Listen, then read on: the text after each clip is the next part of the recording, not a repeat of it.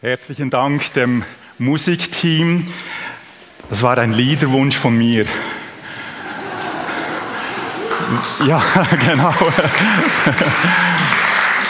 Dieses Lied singen wir mit den Kindern. Diese Kinder, die werden jetzt im Jungscharlager oder auch später, oder nächste Woche im Amazing-Lager eventuell dieses Lied singen. Und was für Kinder ganz entscheidend ist, diese Wiederholungen, dass wir es ins Herz bekommen, ist auch für uns eine Hilfe.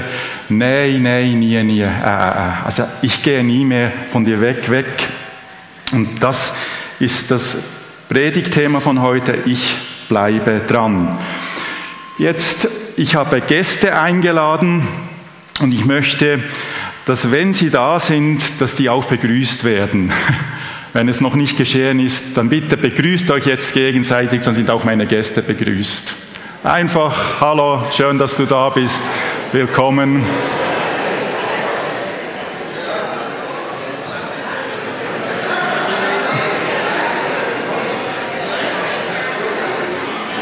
Es ist nicht selbstverständlich, genau so müssen wir es machen. Ein richtiges herzlich Willkommen. Es ist nicht selbstverständlich, dass wir in dieser Freiheit zusammenkommen können Gestern war auf dem Bundesplatz eine positive Demonstration, die ausdrückte, in dieser Welt gibt es Menschen, die des Glaubens wegen verfolgt werden. Deshalb bin ich sehr dankbar, dass wir hier in aller Freiheit zusammenkommen können und uns gegenseitig begrüßen können. Eine kurze Einleitung zum Thema Ich bleibe dran. Das ist ja der Psalm 73 und im Vers 23 heißt nach der Luther-Übersetzung, dennoch bleibe ich stets an dir. Das ist eine Manifestation eines Herzens, das sagt, trotzdem, dennoch. Der Titel Ich bleibe dran ist also nicht von mir, sondern vom Psalm 73. Wenn wir jetzt im Psalm 73 als kurze Einleitung das Wort Gott finden, im Vers 1, dann ist aus meiner ganz persönlichen Glaubensüberzeugung der dreieinige Gott gemeint. Vater, Sohn, Heiliger Geist. Gott drei in einem. Es ist für unsere Vorstellungskraft nicht zugänglich. Aber es ist die Überzeugung, die uns Gottes Wort weitergibt. Der Vater, der dich liebt. Der Sohn, der den Weg bereitet hat, zurück zu Gott. Und der Heilige Geist, der uns ansprechen will. Ich lebe mit der Überzeugung, dass heute Morgen Gottes Geist in dein Herz spricht. Durch sein Wort. Das als Einleitung zum Wort Gott. Wir sprechen heute über den dreieinigen Gott und rechnen mit ihm. Dann haben wir Gottes Wort. Wenn wir hier das Wort Gottes in den Händen halten, dann ist es für mich persönlich das inspirierte Wort Gottes, das er Menschen aufs Herz legte, es ihnen durch seinen Geist einhauchte und sie es niederschrieben. Es ist das inspirierte Wort Gottes, das heute für sich selber spricht. Eigentlich müsste ich nichts dazu beifügen, aber es hilft uns ab und zu, die Zusammenhänge besser zu sehen. Deshalb auch eine Predigt.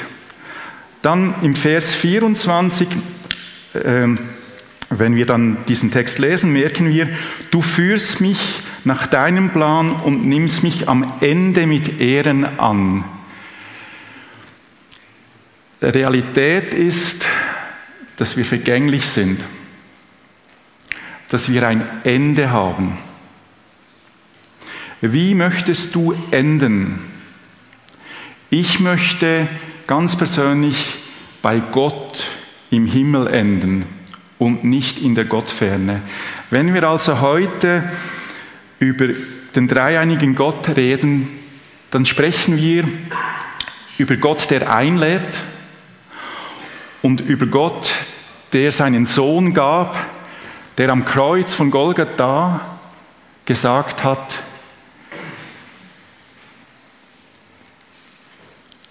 Gott, wo bist du? Vater, wo bist du? Er hat die Gottferne erlebt. Gottferne heißt, Gott ist nicht mehr da. Aber jetzt sagt er durch das Kreuz uns zu, ich bin der Weg, die Wahrheit und das Leben. Niemand kommt zum Vater, denn durch mich. Ich weiß, das ist ein Absolutheitsanspruch der Bibel, aber weil Gottes Wort inspiriert ist, nehme ich diesen Absolutheitsanspruch in Anspruch und sage, nur durch Jesus. Es ist Jesus Christus, der heute Morgen spricht. Und ich möchte ganz kurz hier noch stehen bleiben und dann miteinander beten. Wenn das Kreuz hier steht, dann hat es immer Gethsemane, der Kampf im Gebet. Dann ist die furchtbare Situation am Kreuz von Golgatha. Dann ist Grab. Und dann ist Ostern, das Leben. Einige unter uns haben das schon erlebt. Gethsemane-Situationen. Herr, weshalb muss ich das? Weshalb erlebe ich das? Und da sieht diese Art von Kreuzigung im Leben selbst, wo alles gegen uns spricht, wo die Menschen gegen uns sind. Und dann stirbt irgendetwas in uns. Oft stirbt etwas, das sterben darf. Und dann kann etwas Neues entstehen. Das ist das Kreuz, das uns Gott manchmal zumutet. Und das kommt in diesem Text hier auch in dieser äh, Reihenfolge vor. Wir beten miteinander. Dreieiniger Gott, du bist mitten unter uns. Du bist der Vater, der die Menschen liebt, einlädt. Danke, Jesus Christus, dass du am Kreuz eine Lösung geschaffen hast, dass das, was zwischen Gott und uns steht, auf die Seite gelegt werden kann durch deine Vergebung. Und ich danke dir, Geist Gottes, dass du sprichst heute Morgen und uns den Weg des Kreuzes erklären willst anhand dieses Psalmes. Dreieiniger Gott, sprich du im Jungscharlager. Sprich du im Ameisli-Lager. Geist Gottes, rede du im Teenagerlager, bei der Jugend, bei uns allen, damit wir dich kennenlernen, dir nachfolgen dürfen und wenn es durch einen Kreuzesweg geht, dass wir sagen können, dennoch bleibe ich stets an dir, ich bleibe dran. Amen. Wir lesen jetzt miteinander den Text. Der erste Punkt heißt ja, die tägliche Herausforderung des Glaubenden. Also für mich ist das, was ich jetzt lese, eine tägliche Herausforderung, manchmal mehr, manchmal weniger, aber sie ist da, diese Herausforderung. Ich lese jetzt Verse 1 bis 12. Also, da steht ja, Gott ist gut zu Israel, zu allen, die ihm ganz vertrauen. Dies kann niemand bestreiten. Aber hätte beinahe an ihm gezweifelt. Fast hätte ich den Glauben aufgegeben. Das gehört manchmal dazu. Denn ich beneidete die überheblichen Menschen. Dann kommt ein Doppelpunkt. Jetzt gibt es eine Aufzählung. Ihnen geht es gut, obwohl Gott ihnen völlig gleichgültig ist. Ihr Leben lang haben sie keine Schmerzen, sie trotzen, strotzen vor Gesundheit und Kraft. Sie müssen sich nicht ablagen wie andere Menschen und die täglichen Sorgen sind ihnen ganz und gar fremd. Wir haben Menschen unter uns, die haben tägliche Sorgen um die Existenz, tägliche Sorgen um ihre Lieben, tägliche Sorgen. Und die Auslöser von diesen täglichen Sorgen sind oft Menschen. Menschen, wie sie hier beschrieben werden. Sie sind stolz auf ihren Stolz und tragen ihn zur Schau. Ja, sie prahlen sogar mit ihren Gewalttaten. Habt ihr im Fernsehen gesehen, die letzten paar Monate, was da alles von weit her und auch von nahe geprahlt wurde? Oft, im meisten von Männern. Zu ihren feisten Gesichten, in ihren feisten Gesichten spiegelt sich die Bosheit ihres Herzens wider. Mit Verachtung schauen sie auf andere herab und verhöhnen sie. Mit zynischen Worten setzen sie jeden unter Druck. Das kann in der Beziehung geschehen. Das kann am Arbeitsplatz geschehen. Das kann auf politischer Ebene geschehen. Dieser Druck, was löst das bei dir aus, dieser Text? Das löst Gefühle aus. Und dann heißt, sie tun, als kämen ihre Worte vom Himmel. Sie meinen, ihre Sprüche seien für die ganze Menschheit wichtig.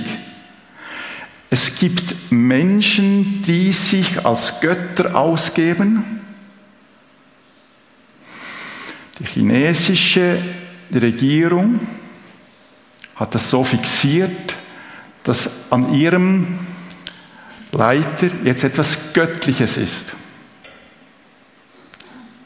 Da kann man auch nicht mehr widersprechen. Aber das Verrückte ist jetzt, darum läuft sogar Gottes Volk ihnen nach.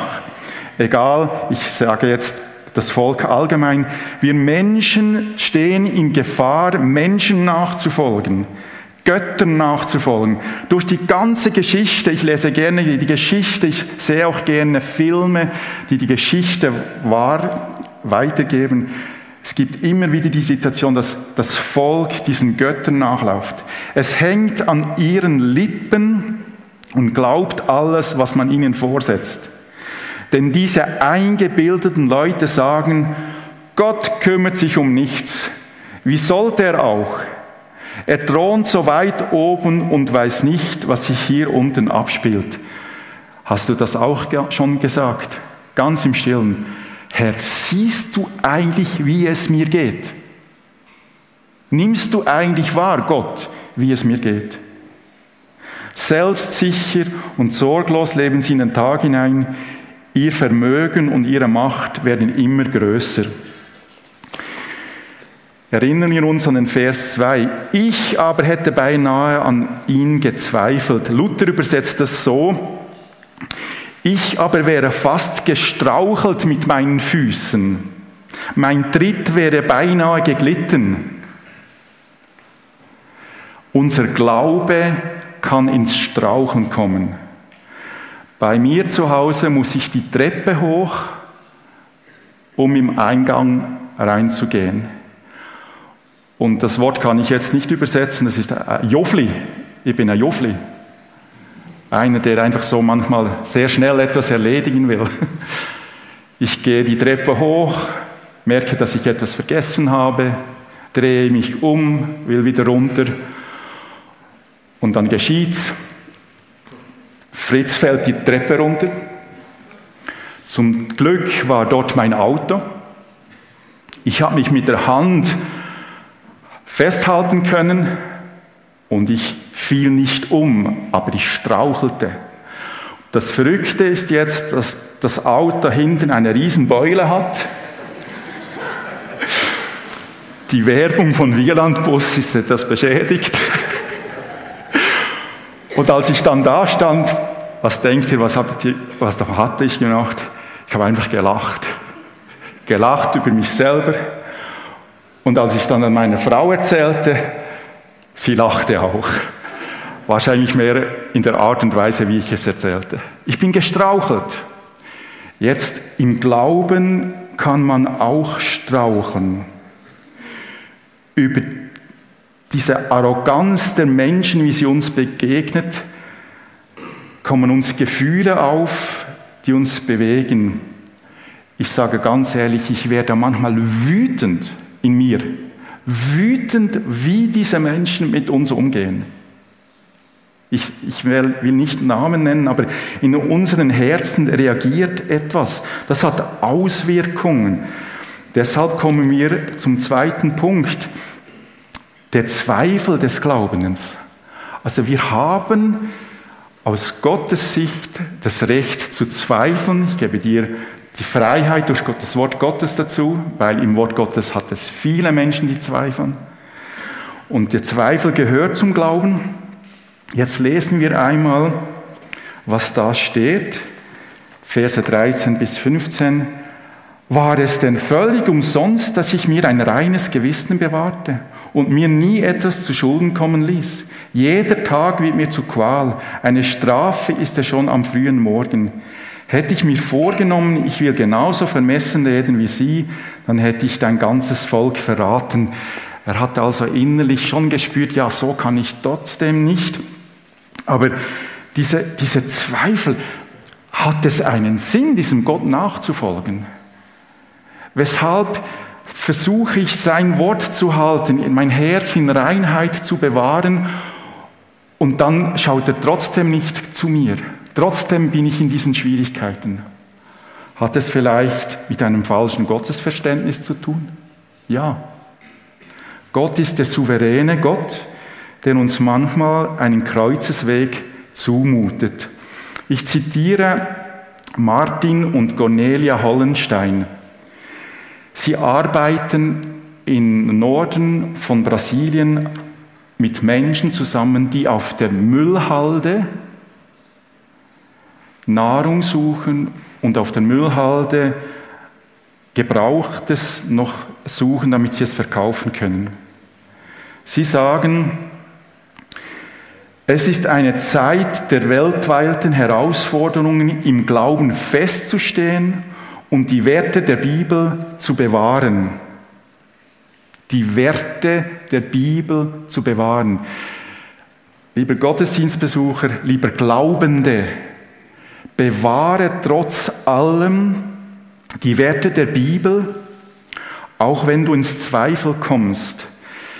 Die brasilianische Regierung beurteile ich momentan so, wie sie in den ersten Versen geschildert wurde. Was da alles verlautbart wird. Aber die Menschen leiden dort.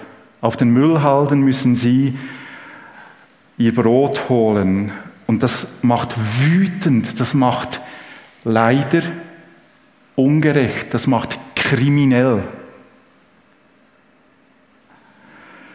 Jetzt der Zweifelnde hat gesagt, ja, das, das will ich nicht. Ich will bei dir bleiben. Ich will das Wort Gottes einhalten. Und dann sagt er, jetzt die nächsten Verse, der Glaubende sucht nach echten Antworten.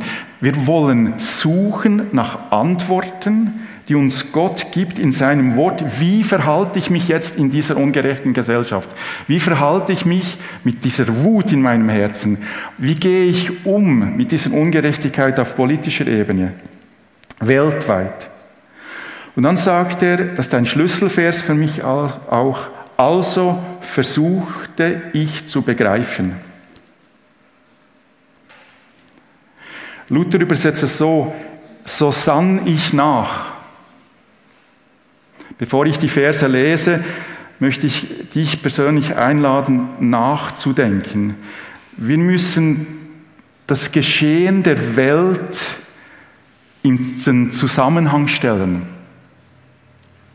Wir müssen versuchen, das Geschehen der Welt verstehen zu können. Nachdenken ist angesagt. Ich sage das bewusst, weil ich den Eindruck habe, dass manchmal in dieser Welt nicht nachgedacht wird, auch unter Christen nicht nachgedacht wird, zu wenig den biblischen Bezug genommen wird und dann falsch gehandelt wird. In der Ehesituation, in der Familiensituation, im Berufsleben, in der Gemeinde. Wir dürfen uns nicht von unseren Emotionen leiten lassen, sondern von Gottes Geist. Deshalb müssen wir nachdenken. Wie sagt jetzt Gott, wie ich damit umgehen kann? Also versuchte ich zu begreifen, Vers 16, warum es den Gottlosen gut und den Frommen schlecht geht. Aber es war viel zu schwer für mich. Da ging ich in Gottes heiligen Tempel. Das ist einfach der Ort, um zur Ruhe zu kommen, der Ort, um nachzudenken. Dazu mal war es der Tempel, ja. Aber das hier ist nicht ein Tempel. Es ist einfach ein Versammlungsraum. Es könnte auch draußen sein, irgendwo im Keller. Es ist einfach der Ort, wo ich zu Gott komme und sage, Vater, sprich zu mir. Ich verstehe dich nicht. Ich verstehe diesen Weg nicht. Und dort wurde mir auf einmal klar, entscheidend ist, wie ihr Leben endet. Lieber junger Mensch, wenn du wütend bist über diese Gesellschaft, wenn du wütend bist über die Ungerechtigkeit, dann nimm Gottes Wort in die Hand. Auch wir. Und denkt darüber nach, übers Ende. Übers Ende. Es ist ein gerechter Gott, der zu seiner Gerechtigkeit steht.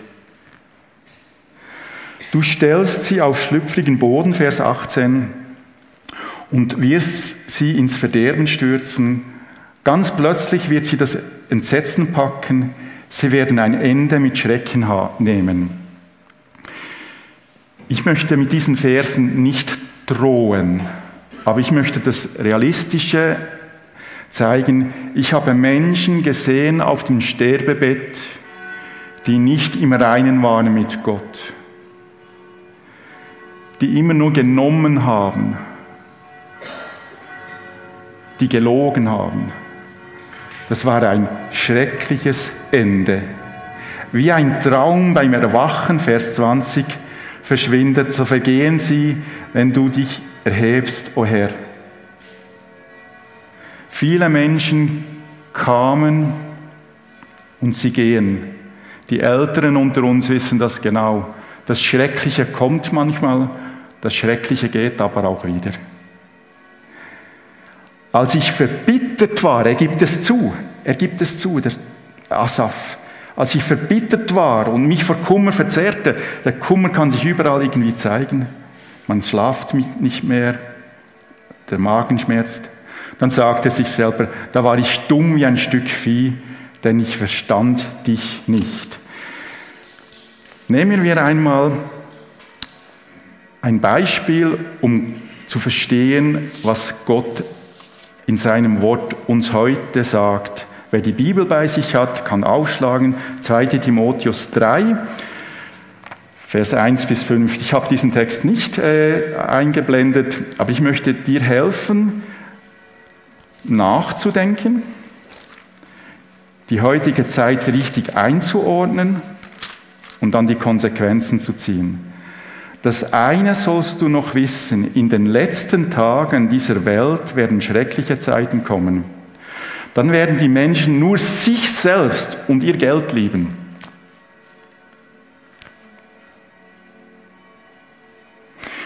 Ja, Wichtigtuerei und maßlose Selbstbeschätzung werden sie ebenso kennzeichnen wie Verleumdung, Ungehorsam ihren Eltern gegenüber. Dann, dann geht es so weiter.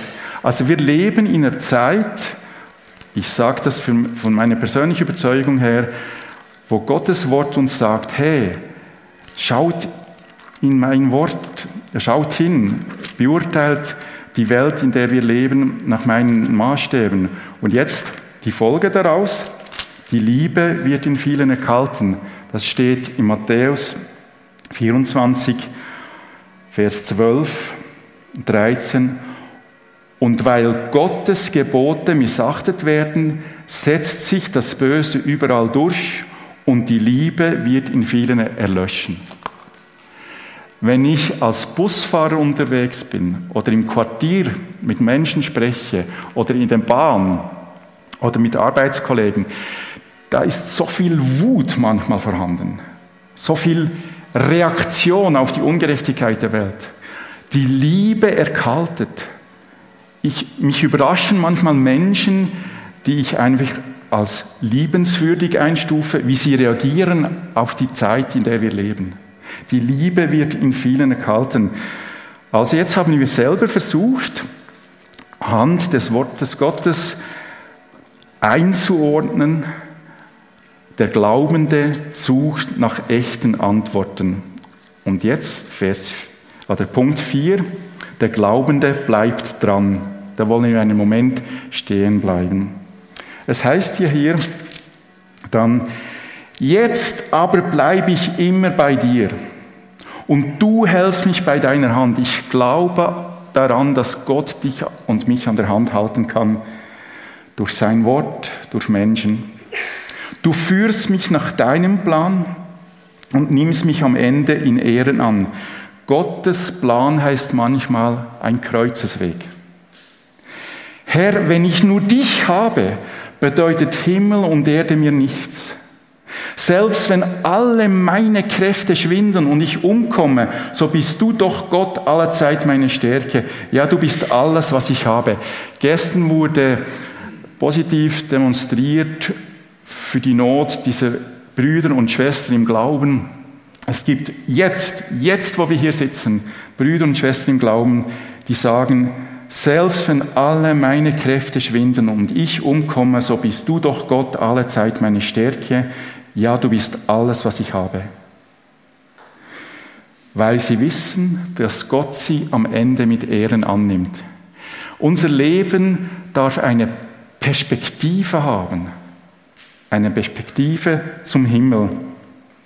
Dann kommt er noch einmal auf diese Gerechtigkeit von Gott zurück und sagt, eines ist sicher, wer dich ablehnt, wird zugrunde gehen, du vernichtest jeden, der dir die Treue bricht. Ich überlasse es Gott. Ich bin nicht richtig. Ich will auch nicht zu diesen Christen gehören, die sagen, du wirst dann schon noch schauen.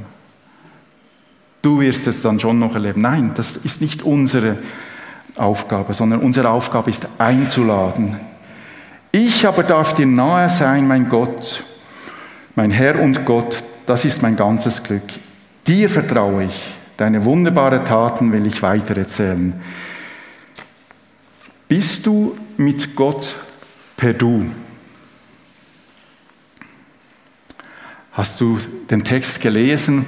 Ich bitte die Technik, den Text von Vers 23 bis 28 einmal kurz durchzugehen und dann sehen wir, dort hat es ein Du, dort hat es ein Dich, dort hat es ein Dir. Der Psalmdichter ist mit Gott per Du. Bist du mit Gott per Du? Dieses vertrauensvolle Du. Jetzt ist die Frage, der Glaubende bleibt dran, aber wie? Gemeinschaft als Lösungsansatz dran zu bleiben. Wir, wir sehen jetzt dieses Wort dann, dieses Wort Gemeinschaft. Ich bin überzeugt, dass ein Dranbleiben mit Gott aus der Gemeinschaft heraus Kraft hat. Ich will mein Leben nicht alleine leben. Ich bin überzeugt, dass es eine Schöpfungsordnung ist, dass Menschen irgendwo in ein Beziehungsgefüge hineinkommen und diese Beziehungen können ganz unterschiedlich sein. Ich spreche hier nicht einfach von Ehe und, und Familie als einziger Ort, sondern ich spreche von Freundschaften. Ich wünsche dir Freunde. Freunde, mit denen du das Leben teilen kannst. Und wenn es Gott geschenkt hast, dass du einen Ehepartner, eine Ehepartnerin hast, dann wünsche ich dir, dass das eine tragfähige Gemeinschaft ist, wo du Leben teilen kannst. Wir kennen den Mr. FZZ. Wer ist das? Ganepa, oder? Ganepa ist mit seiner Frau Eliane schon 49 Jahre verheiratet. Ich finde das spannend. Die Fußballwelt, diese Welt, in, die leuchtet, ist ja oft ja so, dass äh, der Mann so ab 50, die Frau wechselt das Auto und die Stelle, aber er hat das nicht gemacht.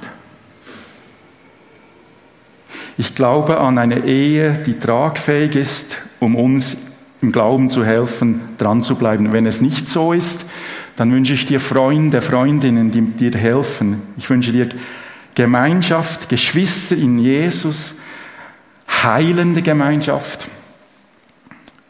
Mein Vorbild in Sachen Seelsorger ist Lawrence Grapp und er sagt, oft können wir die Probleme überhaupt nicht lösen. Aber die Gemeinschaft hilft, dass wir weiterfahren, dass wir dranbleiben. Und ich möchte uns als Gemeinde auch Mut machen, nicht übersteigerte Angebote zu versprechen. Wir haben ja hier äh, in diesem vierten Punkt ein Klima der Ermutigung. Da stehe ich auch dazu. Die Gemeinde kann wirklich ein Klima der Ermutigung sein. Aber manchmal ist die Gemeinde auch ein, ein Ort der Entmutigung. Und oft hat es mit dem zu tun, dass wir zu hohe Erwartungen haben an Menschen und an, an Organisationen. Letztendlich ist Gott, sein Wort, der Ort, wo wir Hilfe bekommen, um dran zu bleiben. Und trotzdem, die Gemeinde kann Hilfe sein mit der Kleingruppe, in einem Team mitzuarbeiten, dran zu bleiben im Glaube. Aber wir wollen nicht die Angebote übersteigert angehen oder dann zu große Erwartungen haben. Speziell an die jungen Menschen möchte ich äh, sagen, ich habe da etwas gefunden für dich. Andrea Niedecker hat das sehr schön gestaltet. Und hier heißt es auf dem Sand, God vibes only, wenn ich es richtig ausgedrückt habe. Also diese Erschütterung Gottes, dieses Klima, wo etwas irgendwo ins Zittern kommt, das wünsche ich dir in der Gemeinschaft mit jungen Menschen. Und ich denke, wir alle können dazu beitragen, dass dort, wo wir sind, etwas ist von diesem guten, schönen Erlebnis unterwegs mit Gott. Das kann geschehen. Und sei bereit, es selber zu schenken. Der zweite Punkt, der uns helfen kann, ist, dass wir äh, im Wort Gottes selber Trost suchen. Deshalb, das ist für mich das inspirierte Wort Gottes, das zu jeder Zeit, in jeder Situation eine Antwort hat. Und wenn die Antwort nicht da ist, dann heißt es, wie im Psalm geschrieben ist, manchmal muss man einfach nicht mehr weiterdenken und akzeptieren, dass Gott uns diesen Weg gibt, diesen Kreuzesweg. Es gibt nicht für alle Fragen eine Antwort. Spontan, weshalb ließ Gott es zu, dass Jakobus geköpft wurde und Petrus freigelassen wurde? Apostelgeschichte. Im selben Moment. Die Gemeinde betete für diese zwei. Jakobus wurde geköpft, Petrus wurde freigelassen.